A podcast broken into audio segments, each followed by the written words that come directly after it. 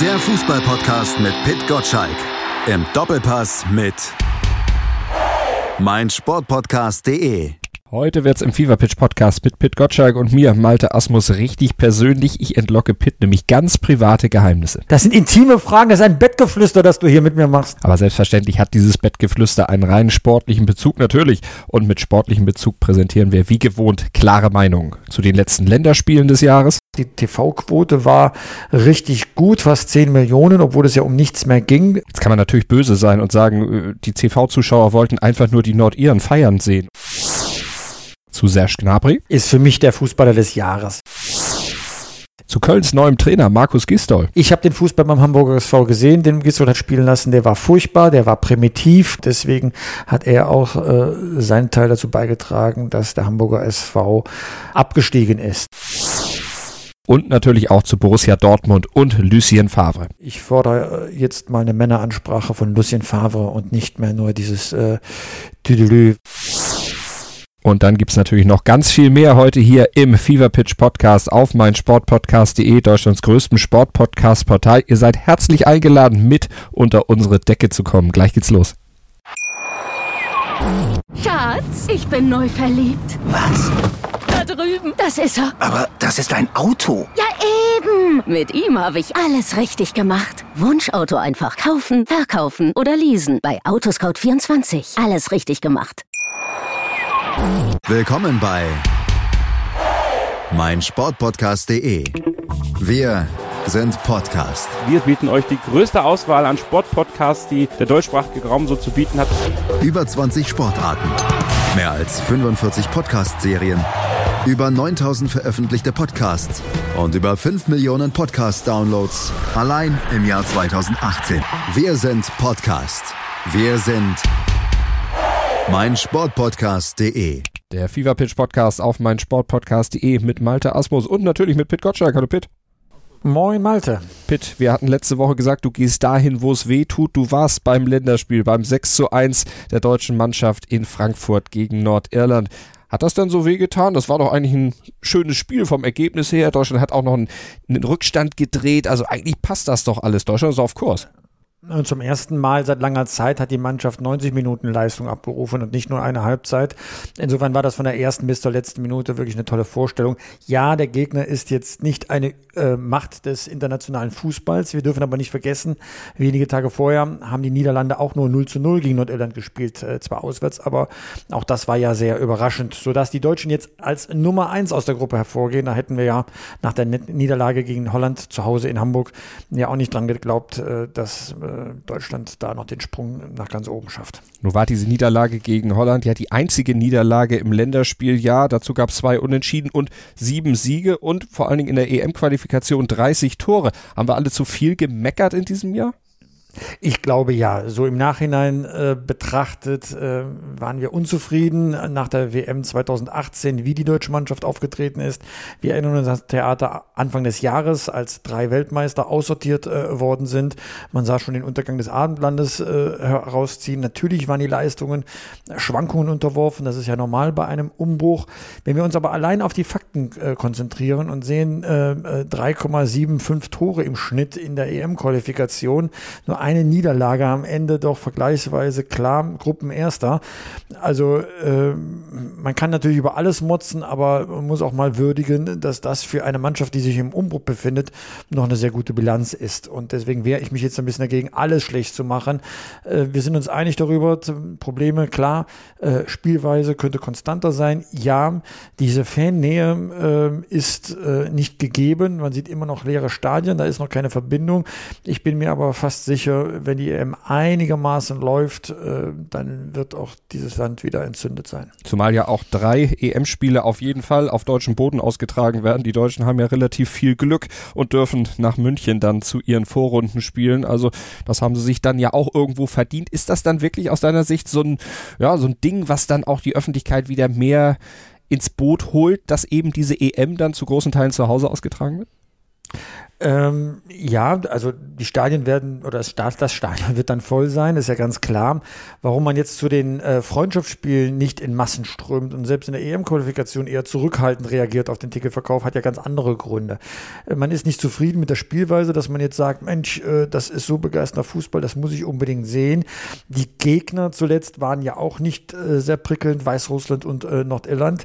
Dann waren die Spiele sehr spät, 2045. Welcher Familienvater geht da mit seinem Sprössling Wrestling hin, wenn er ähm, Abfahrt mit eingerechnet dann irgendwann gegen Mitternacht oder nach Mitternacht äh, zurückkommt und die Ticketpreise sind sehr, sehr äh, hoch, ja.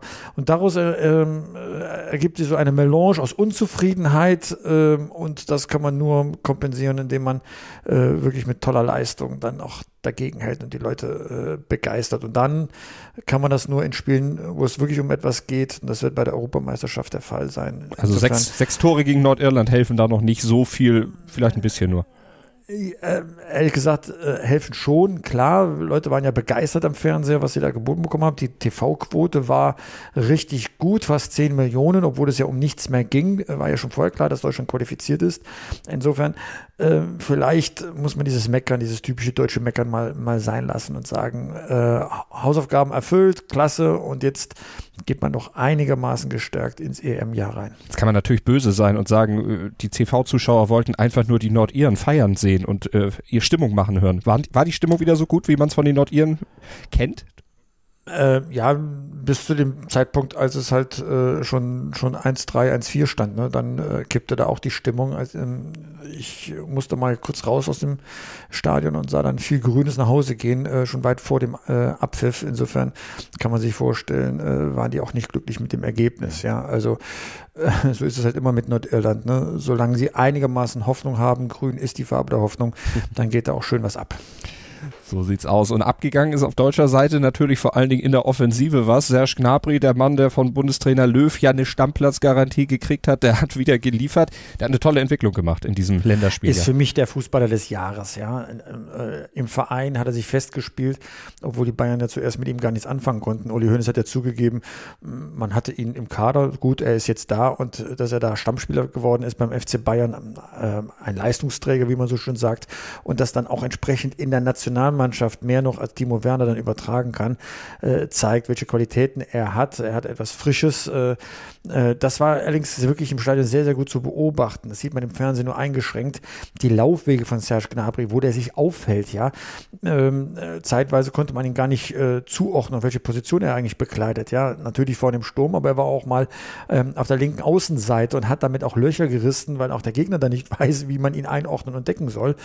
Äh, und wenn man einem Spieler diese Freiheit gibt, wenn dieser Spieler dann auch diese Freiheiten zu nutzen weiß, wie es Gnabry getan hat, ja, dazu kommen dann noch diese Tore ja, die ja äh, zumindest das eine, das erste aus der Drehung an Gerd Müller erinnert, ja. Äh, dann ist das ein, ein, ganz wertvoller Spieler. Also wenn du mich fragst, und du fragst mich ja gerne, dann ist es für mich der Fußballer des Jahres. Ist das ein Verdienst von Nico Kovac? Ähm, guter Gedanke, habe ich ehrlich gesagt noch nicht so drüber nachgedacht. Ich glaube schon, äh, ne, Kovac wird ja viel kritisiert, aber Tatsache ist auch, er hat den Umbruch eingeleitet beim FC Bayern und zum Umbruch gehört Serge Gnabry, dass er Stammspieler geworden ist. Ähm, man hat ja schon Folge gesehen, dass er äh, Robben oder wenn er mal die Seiten gewechselt hat, dann äh, Ribéry äh, sehr gut äh, ersetzt hat. Und ähm, äh, ja, aber auch, äh, dass äh, Löw ihm dieses Vertrauen schenkt, obwohl es zu diesem Zeitpunkt ja noch gar keinen Anlass gab, beflügelt einen so jungen Spieler natürlich. Ne? Mhm. Also Serge Gnabry, die Entdeckung der Saison, der Spieler, der dann auch in der Bundesliga jetzt ja noch weiter für Furore sorgen soll. Das hoffen natürlich die Bayern, das hoffen die Bayern-Fans, das hofft auch natürlich Trainer Hansi Flick, der aktuell ja noch einen Vertrag, ja, erstmal bis, nee, bis Jahresende hat, bis Saisonende noch nicht so weit. Naja, den Vertrag hat er ja noch länger, ne? Das stimmt, es geht als darum, ob er Cheftrainer spielen darf, ja. Genau. Den Vertrag hat er natürlich noch länger. Äh, aber die Frage ist, ob er dann, äh, wann er denn zurück ins zweite Glied äh, äh, muss, ja. Also man wird ihm schon dankbar sein. Er wird also auch einen Folgevertrag bekommen oder eine Folgeaufgabe bekommen, wenn er nicht mehr Cheftrainer ist. Aber er macht gerade Werbung für sich, ne? Aber bitte nicht vergessen, es war bisher erst äh, ein Spiel in der Bundesliga, das 4 zu 0 gegen Borussia Dortmund. Ja, die unangenehmen Aufgaben kommen noch, nämlich eine Mannschaft, die vom Länderspiel kommt, dann auch bei Fortuna Düsseldorf so auftreten zu lassen, dass man die Ansprüche auch erfüllt. Ja, äh, wir erinnern uns, Bayern München hat gegen Düsseldorf auch schon mal ganz furchtbar ausgesehen, ja, ja. zu, zu Hause. Vor einem Jahr, 3-3, ne? Da begann die große Krise von Nico Kovac, ja. Also man muss da schon auch seine Mannschaft dann fokussiert halten, ne? Und äh, da entscheidet sich dann die Qualität von, von Hansi Flick. Man hört nur aus der Mannschaft, äh, Robert Lewandowski hat sich entsprechend ja geäußert, dass Hansi Flick einen guten Draht hat und die Stimmung gehoben hat äh, in der Kabine, ja. Äh, aber das sagt man immer bei neuen Trainern. Ähm, jetzt muss man mal schauen, ob er noch einigermaßen gut in die Winterpause kommt und Bayern diese Personalie äh, vorher oder nachher löst. Was glaubst du denn wird passieren bei den Bayern? Jetzt ist ja einer wieder auf dem Markt oder ganz plötzlich auf den Markt gekommen, den die Bayern ja schon seit längerer Zeit durchaus mal als ihren Wunschkandidaten formuliert haben oder wo es zumindest durchgedrungen ist, dass der ein Wunschkandidat sein könnte. Maurizio Pochettino bei Tottenham jetzt gefeuert worden, soll ja einen guten Draht auch zu Hasan Salihamidzic haben. Glaubst du, das würde passen? Es ist ja ein Trainer, der kein Deutsch bisher spricht, aber wenn man sagt, man lässt Flick bis Saisonende beispielsweise weiterarbeiten und ihn dann zur neuen Saison austauscht gegen Pochettino, bis dahin kann Pochettino, der ja durchaus ein intelligentes Köpfchen ist, auch ein bisschen Deutschland. Also ich glaube, die Sprache wird am Ende kein großes Problem darstellen. Wenn man möchte äh, bei einer internationalen Mannschaft, dass der Trainer äh, da entsprechende Kommandos gibt, dann geht das in jeder Sprache. Ja, ähm, zum Teil äh, sprechen ja die Spieler noch nicht Deutsch äh, und müssen sowieso die Sachen in Englisch oder Französisch äh, gesagt bekommen. Also das kriegt man irgendwie äh, gelöst. Die Frage ist ja, ob Pochettino überhaupt in die Bundesliga möchte.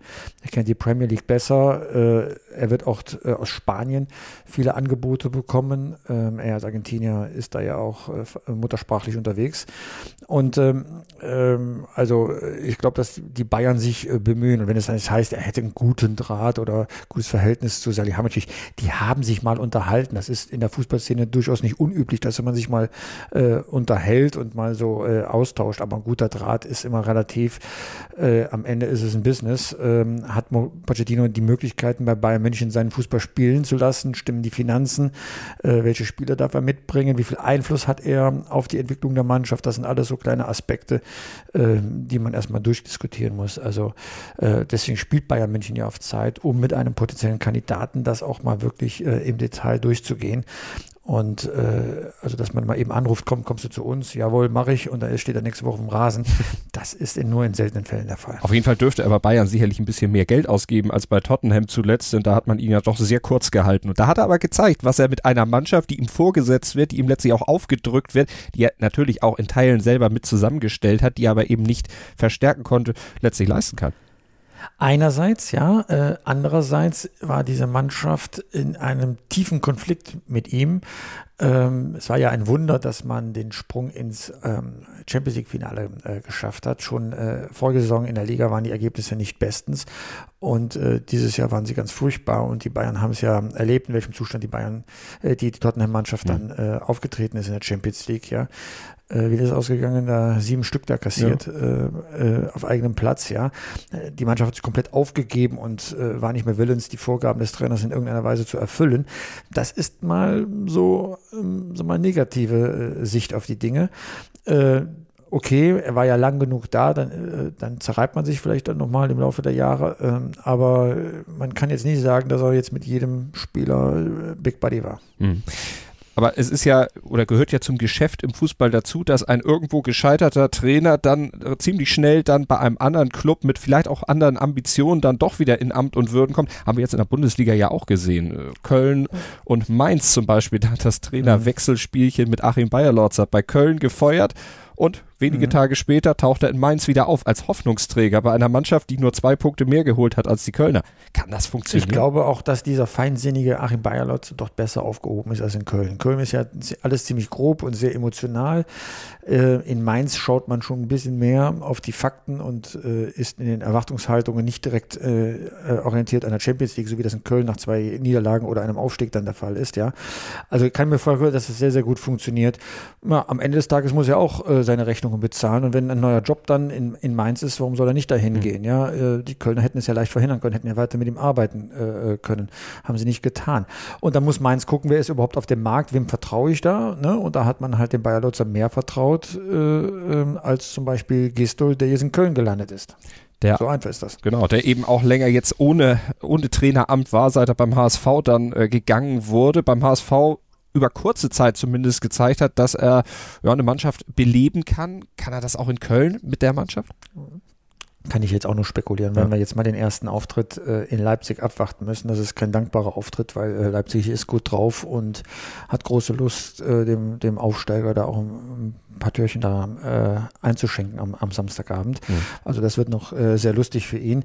Ich habe den Fußball beim Hamburger SV gesehen, den Gisdol hat spielen lassen. Der war furchtbar, der war primitiv, der war berechenbar und deswegen hat er auch äh, seinen Teil dazu beigetragen, dass der Hamburger SV abgestiegen ist. Ähm, ich habe kann mich an einen Monat erinnern, als äh, der HSV noch nicht mal ein Tor geschossen hat und Gistol dann vor der Kamera stand und die Spielweise äh, der Mannschaft sehr gelobt hat. Ich kann das dann äh, nur wohlwollend betrachten und, äh, und sagen, äh, er wollte die Mannschaft äh, schützen und stark reden, ja.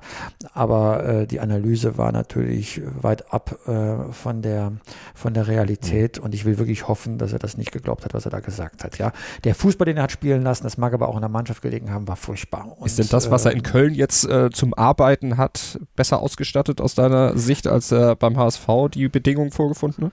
Seine Situation war so, dass er darüber nicht lange nachgedacht ja. hat, sondern er war einfach nur froh, dass er wieder zurück in der Bundesliga ist und hat natürlich eine ziemlich äh, ruinöse Mannschaft da äh, auf dem Platz stehen. Jetzt kann er ja zeigen, dass er was, was er das drauf hat, ja. Ähm, es, äh, es gibt halt keine Garantie. Du kannst der beste Trainer sein. Wenn die Mannschaft nichts taugt, dann kannst du auch daraus nichts machen. Markus Lombra hat das erfahren, ja, ähm, hat jetzt auch mit Hannover 96 eine Bruchlandung erlebt, ja, und Äh, so, liegt es jetzt an Slomka oder liegt es doch daran, dass die Mannschaft nicht so verstärkt worden ist, äh, wie es sich für einen Aufstiegsaspiranten in der zweiten Liga gehört? Mhm. Kann man lange darüber philosophieren. Am Ende des Tages musste auch der Trainer wieder gehen.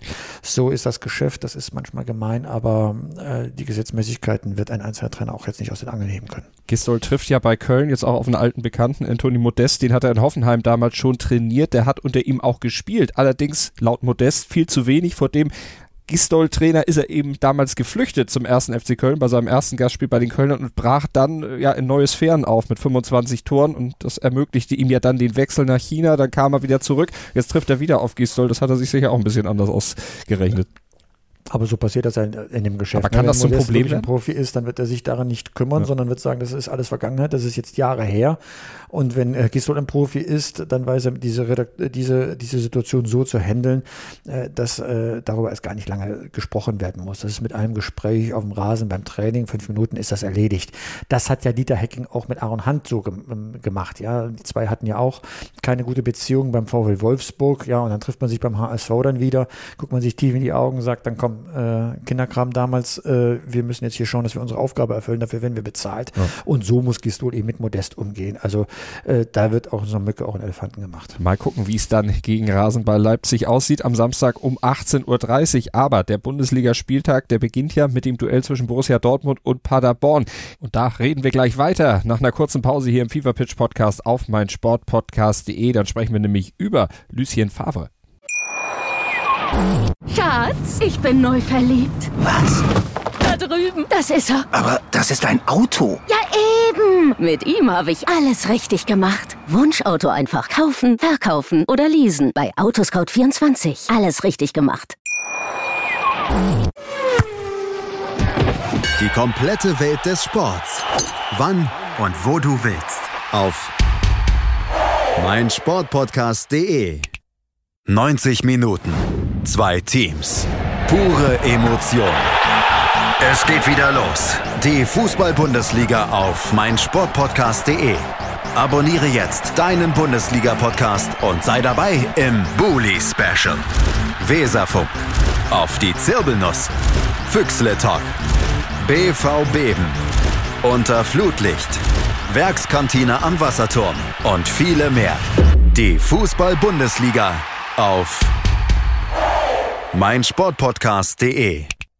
Weiter geht's hier im Fever Pitch Podcast auf meinsportpodcast.de mit Malte Asmus und Pitt Gottschalk. Pitt, jetzt hatten wir ja vor einigen Wochen über Lucien Favre gesprochen, nach dem Spiel gegen Inter Mailand, wo Dortmund das Match ja noch gedreht hatte äh, und gesagt, ja, jetzt sieht das wieder wie Fußball aus. Das hat Favre jetzt auch wieder ein bisschen sicherer in seinen Sattel gehoben. Ja, und dann kommt das Spiel gegen Bayern München, wo Dortmund desolat auftritt, wo auch Favres Fußball wieder so aussieht wie in den Wochen zuvor, als wir ihn dann auch in die Kritik genommen haben.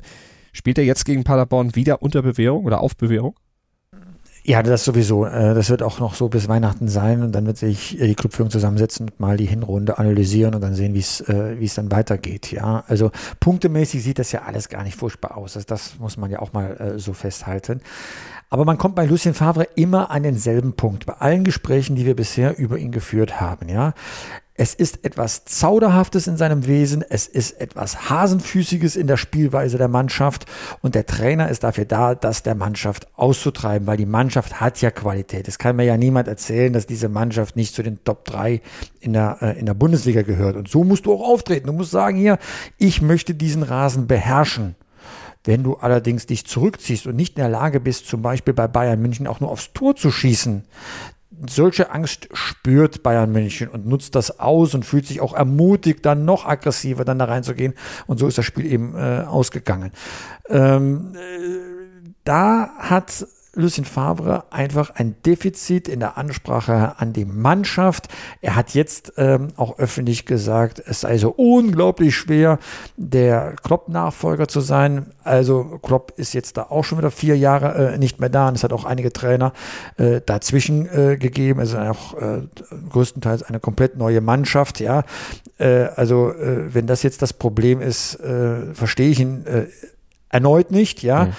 Ähm, es geht doch äh, eher darum, dass er der Mannschaft ein Gefühl der Stärke vermitteln muss. Und wenn dann ein Aufsteiger schon zu einer internationalen Fußballmacht äh, hochgejatzt wird von ihm selbst, ja, äh, dass man vorsichtig sein muss und, und solche Sachen, dann überträgt sich das dann auch äh, auf, die, auf die Spieler, ja. Also ähm, ganz ehrlich, äh, an der Stelle äh, muss ich den äh, großartigen Sportdirektor Michael Zorg ein bisschen äh, korrigieren. Er hat von der Mannschaft Männerfußball eingefordert. Ähm, ich fordere jetzt mal eine Männeransprache von Lucien Favre und nicht mehr nur dieses äh, Tüdelü, was ich äh, viel zu oft äh, von ihm in Pressekonferenzen äh, höre. Da darf er mal etwas ausstrahlen, was, äh, was dann auch Männerfußball produziert. Jetzt haben ja einige dann auch schon gesagt vor dem Spiel gegen Mailand, dass bei Favre eine Veränderung zu erkennen war. War das so ein Strohfeuer oder haben da auch einige Kollegen ein bisschen ja, vielleicht auch ein bisschen übertrieben in ihrer Darstellung oder vielleicht auch die Spieler ein bisschen übertrieben, denn ich erinnere mich an, Inter an ein Interview von Julian Weigel, ich glaube bei Sky war das, wo er eben auch gesagt hat, ja, die Ansprache des Trainers, die war bisschen anders als, als vorher.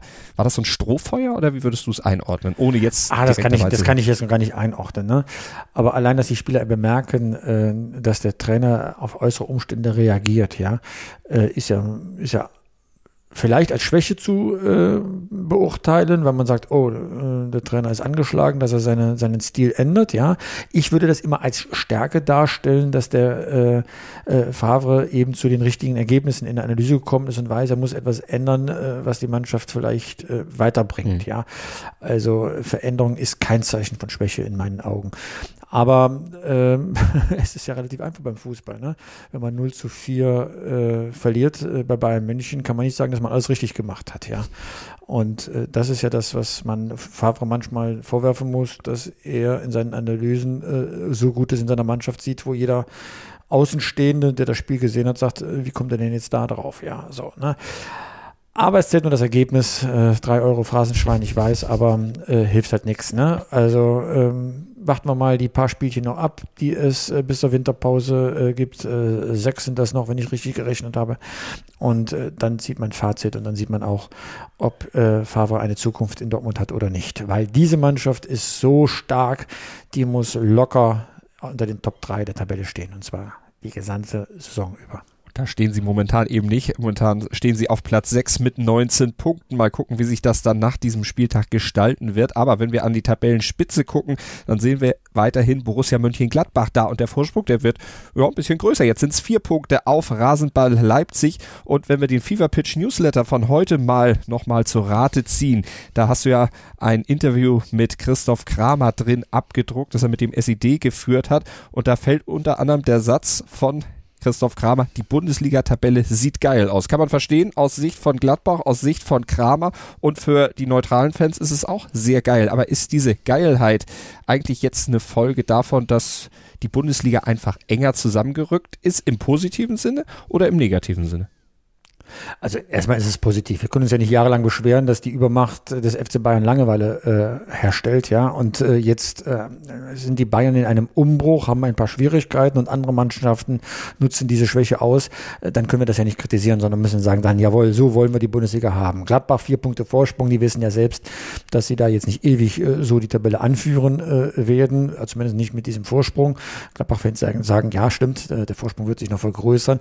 Aber das Schöne ist ja, dass zwischen Platz zwei und Platz sieben nur zwei Punkte liegen. Das heißt, das Tabellenbild kann äh, am äh, Sonntagabend schon wieder ganz anders aussehen. Und das finde ich einfach großartig, weil dahinter sind dann noch so tolle Mannschaften wie Bayer Leverkusen, Eintracht Frankfurt, VW Wolfsburg. Die drängen auch noch da oben in die Spitzengruppe ein. Also die erste Tabellenhälfte ist so eng, dass das richtig äh, äh Spaß macht. Und die Spitzenteams wissen, ein kleiner Ausrutscher führt schon dazu, dass man dann wieder hinten rüberfällt und diese Punkte tun einem am Ende weh, wenn alle auf diesem Niveau weiter, äh, weiter punkten. Also mir macht das jetzt gerade unglaublich Spaß, äh, weil die Spiele einfach dann auch attraktiver sind, die man, äh, die man da sieht. Ne? Wenn ein Dritter gegen Vierter dann spielt, dann äh, kriegt man schon äh, Indizien dafür, wie der Rest der Saison dann aussehen könnte, weil das natürlich immer ein Momentum auch bedeutet bei diesen Mannschaften.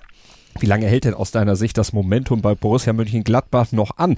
Die spielen ja wirklich einen sehr, sehr starken Fußball unter dem neuen Trainer Rose, wo man am Anfang der Saison ja noch dachte, na, vielleicht überfordert der sie auch mit seinen Ideen von sehr viel Tempo. Aber das scheint ja mittlerweile richtig gut zu klappen und die Gladbacher können es umsetzen und offensichtlich auch konstant umsetzen.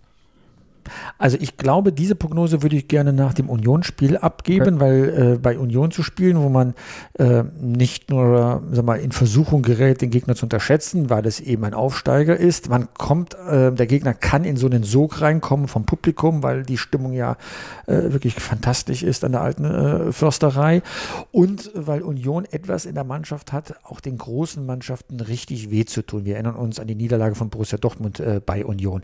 Und da wird Mönchengladbach jetzt jetzt eine Reifeprüfung ablegen müssen. Ist man schon so weit nach der Länderspielpause, wo die Spieler angefangen haben, darüber nachzudenken, Mensch, wir sind ja erst in der Bundesliga, ähm, ob, sie, ob sie in der Lage sind, dann dagegen zu halten und ihren Stiefel runterzuspielen. Ne? Das äh, wird für mich eine ganz spannende Frage am Samstagnachmittag sein, ob sie, ob sie schon so weit äh, sind. Wenn die diese Reifeprüfung schaffen bei Union Berlin, kann ich mir vorstellen, dass sie als Herbstmeister in den Winter reingehen und dann, wir erinnern uns an, äh, an Anfang diesen Jahres, wo sie auch eine fantastische fantastischen Rückrundenstart hingelegt haben. Und als sie dann mal diesen Druck gespürt haben, auf, Seit, äh, auf Platz 1 zu stehen, äh, da sind sie nicht ganz klar gekommen. Und jetzt haben sie das schon mal einen Schritt weiter, ne, haben das, äh, haben die seit Anfang Oktober diese, äh, diesen Platz 1 auch äh, verteidigt, ja.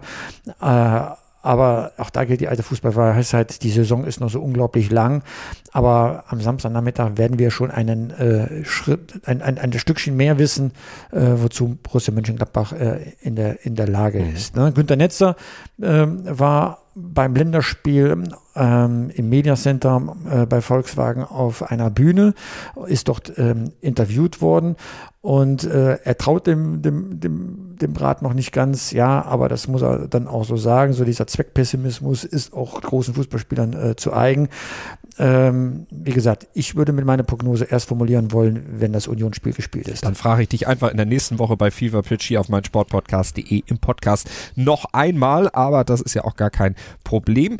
Union Berlin, ja, die haben auch ein kleines Momentum, haben ja Hertha BSC geschlagen und sich dann auch gegen Mainz durchgesetzt. Und wo wir bei Hertha sind, sie stehen ja auch vor Hertha in der Tabelle, also vor dem Lokalrivalen zwei Punkte vor. Und bei Hertha, da ist ja jetzt Jürgen Klinsmann mit an Bord. Was erwartest du dir denn von ihm im Aufsichtsrat bei den Berlinern? Wie viel Einfluss kann er da nehmen und wie viel Einfluss wird das auf das Spiel der Mannschaft haben? Kann das überhaupt einen Einfluss haben? Also erstmal nicht auf das Spiel der Mannschaft. Ähm, aber Jürgen Klinsmann wird da nicht als Frühstücksdirektor äh, sitzen, sondern er wird schon eine Expertise äh, einbringen, äh, sein Netzwerk, das heißt versuchen, die große Linie, äh, die große Linie von Hertha BSC zu beeinflussen. Ne? Nicht das Tagesgeschäft, das äh, steht ihm auch nicht zu, in, in äh, da irgendwie aktiv in das Geschäft von Michael Preetz reinzufunken. Das ist nicht, äh, das ist nicht seine Aufgabe, sondern es geht darum, dass äh, dort äh, äh, sag mal, bei den großen Entscheidungen auch eine Fußballexpertise kommt. Und das finde ich ehrlich gesagt genau richtig äh, weil wenn nur äh, Finanzinvestoren und äh, Juristen äh, das Sagen haben bei einem Fußballverein, kann das nicht gut gehen. Äh, da finde ich es richtig, äh, wenn, und er ist ja auch Hertha-Mitglied, darf man nicht vergessen, wenn er da seine Expertise dann einbringt und die Dinge vielleicht auch im Sinne des Fußballs beeinflusst. Ich finde das, ich finde find diesen Move wirklich sehr smart. sein Sohn hat ja dann auch da, oder spielt glaube ich sogar noch da, ist ja da Torwart. insofern hat er wirklich auch eine glaubwürdige Verbindung, hat sich immer für Berlin auch ausgesprochen, obwohl er eigentlich Schwabe ist, ja. Also das passt. Also das hat mich auch wirklich sehr gefreut. Also hat mich überrascht, mhm. aber hat mich auch sehr gefreut, als ich davon gehört habe. Ja, sein Vater, großer Hertha-Fan, kam auch oder wurde auch in der Nähe von Berlin geboren und seit 2004 ist Jürgen Klinsmann aufgrund dieser Verbindung Ehrenmitglied bei Hertha BSC. Habe ich heute auch erst gelesen, wusste ich bisher auch nicht. Ne, so, so äh, passieren die überraschendsten Dinge dann auch im Fußball. Äh, vor kurzem noch sollte er beim VfB Stuttgart mitarbeiten. Die konnten sich aber nicht darauf einigen, ihm ein bisschen Einfluss einzuräumen. Tja, das haben sie nun davon. Stuttgart jetzt macht der Hertha BSC stärker. Mal gucken, wie stark an diesem Wochenende spielt Hertha in Augsburg am Sonntag um 15.30 Uhr dieses Spiel. Habe ich noch eine persönliche Frage an dich, Pitt. Äh, bist du Links- oder Rechtshänder? Ich bin Rechtshänder, immer. Schläfst du auf der linken Seite? Ich schlafe auf der linken Seite des Bettes, wenn man drauf guckt auf das Bett. Also ich liege dann, wenn man drauf liegt, mit Rücken auf der rechten Auch Seite. Auch auf der linken Körperhälfte.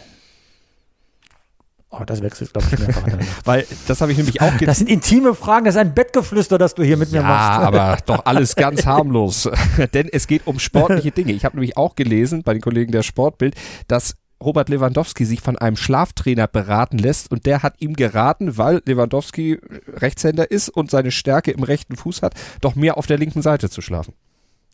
Äh, dann äh, sollte ich jetzt gleich mal auf den Fußballplatz gehen und meine Tore schießen. Ich möchte dann so viele erzählen, wie es Robert Lewandowski in der Bundesliga gerade macht. Ich habe da ein Problem. Ich bin Rechtshänder, aber mein linker Fuß, obwohl ich beidfüßig war, Zeit meiner nicht wirklich großen Karriere, war immer ein bisschen der stärkere. Wie liege ich denn da? Am besten auf dem Rücken, oder?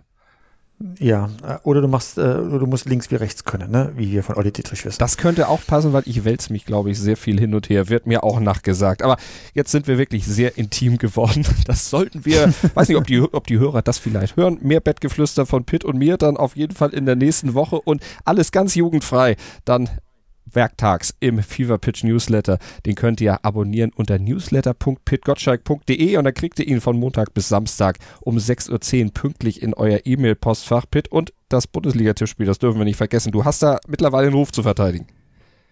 Ich bin auf Platz 31, habe ich mich vorgearbeitet, habe meine Tipps schon abgegeben für das Wochenende und bin äh, freudig erregt, dass ich einen solchen Sprung vom Platz 500 so langsam äh, nach oben getan habe. Äh, ich liege noch ein ganzes schönes Stück hinter Platz 1 zurück, muss ich zugeben, aber äh, die Saison ist ja noch lang. So ist es. Und ein guter Tipp an diesem Wochenende, kann der dich schon in die internationalen Plätze befördern?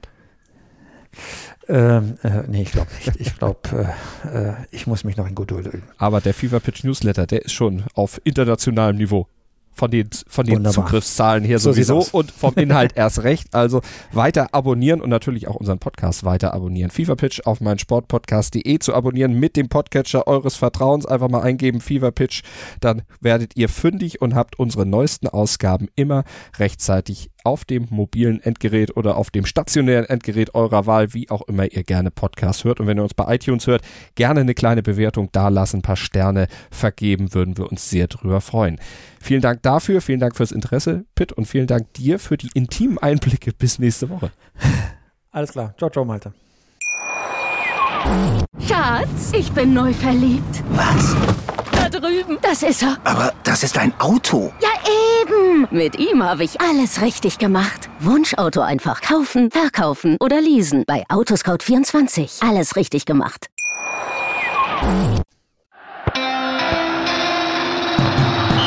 Fever Pitch, der Fußballpodcast mit Pit Gottschalk. Im Doppelpass mit meinsportpodcast.de. BV Beben. Der wöchentliche Podcast zu Borussia Dortmund mit Julius Eid und Christoph Albers. Voller echter Liebe auf meinsportpodcast.de. Schatz, ich bin neu verliebt. Was? Da drüben. drüben. Das ist er. Aber das ist ein Auto. Ja, eben. Mit ihm habe ich alles richtig gemacht. Wunschauto einfach kaufen, verkaufen oder leasen. Bei Autoscout24. Alles richtig gemacht.